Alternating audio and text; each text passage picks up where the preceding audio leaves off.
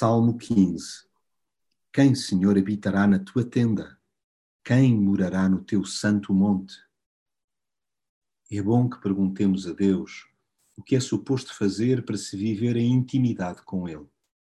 A exposição a este diálogo é de suma importância para a nossa sanidade interior.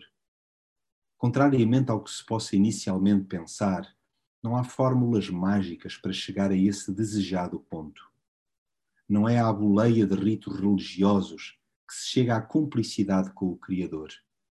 Tal grau de confiança passa pelo cultivo de uma vida sem cera, começando por ser verdadeiros conosco mesmos, assumindo falhas, reconhecendo a nossa vulnerabilidade, pois Deus só hospeda junto de si quem está disposto a partilhar com Ele uma vida numa assoalhada só com Deus não há cá lugar para carradas de compartimentos, alguns fechados a sete chaves.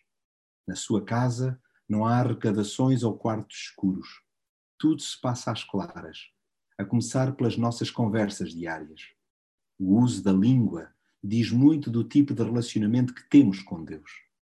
Se Ele não for o senhorio da nossa mente, bem podemos dizer adeus à comunhão espiritual que apregoemos possuir honremos pessoas, cumpramos com a palavra dada, ajamos generosamente, e Deus não só nos receberá, como nos sustentará sempre.